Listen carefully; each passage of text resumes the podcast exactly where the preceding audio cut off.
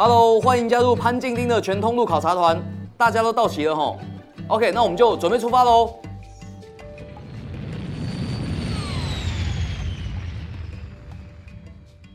你好，我是潘静丁，我是全家便利商店集团的会长。我从事流通产业已经三十几年，我看到台湾的流通业呢，从传统走到现代，那像一波一波的浪潮一样，从起浪到大浪。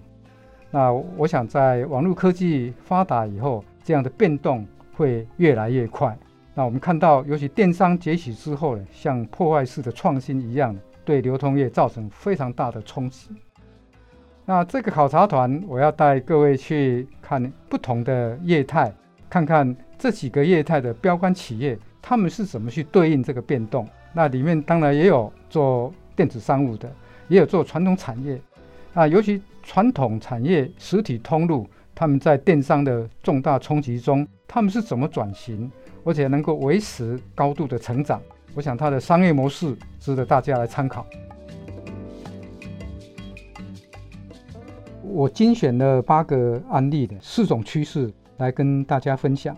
第一个趋势谈的是线上线下虚拟整合的全通路，这边举的标杆企业是沃尔玛。跟中国大陆的阿里巴巴，第二个趋势要看的是他们怎么样用创新的业态，让消费者不断的重复来购买。那这个部分的话，我们要看的是超市和餐厅合在一块的餐厅超市。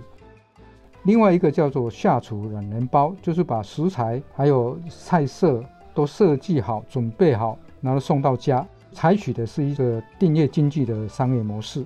第三个趋势，我们看的是怎么样去用各店经营的手法，让它持续呢三十年成长。那这个我们要看的是唐吉诃德跟日本的窑口超市，那他们采取的就是用单店个店化的经营，推翻了连锁经营的复制的一个理论。第四个趋势，我们要看的是经常在气管的教科书里面经常谈到的选择与集中。那这个我们要看的是聚焦，然后经营非常成功的寿司郎，还有新野度假村这两个公司都是聚焦在它核心的部分的，那经营非常成功的标杆企业。那这些都是跟民生呢息息相关的。大家看到的也许只是冰山的一角。那如果说要想知道这个冰山底下还有哪一些我们外面看不到的，从这个音频里面，我想可以帮助大家更了解为什么会做得成功。可以帮助所有的消费者变成一个商业的观察者。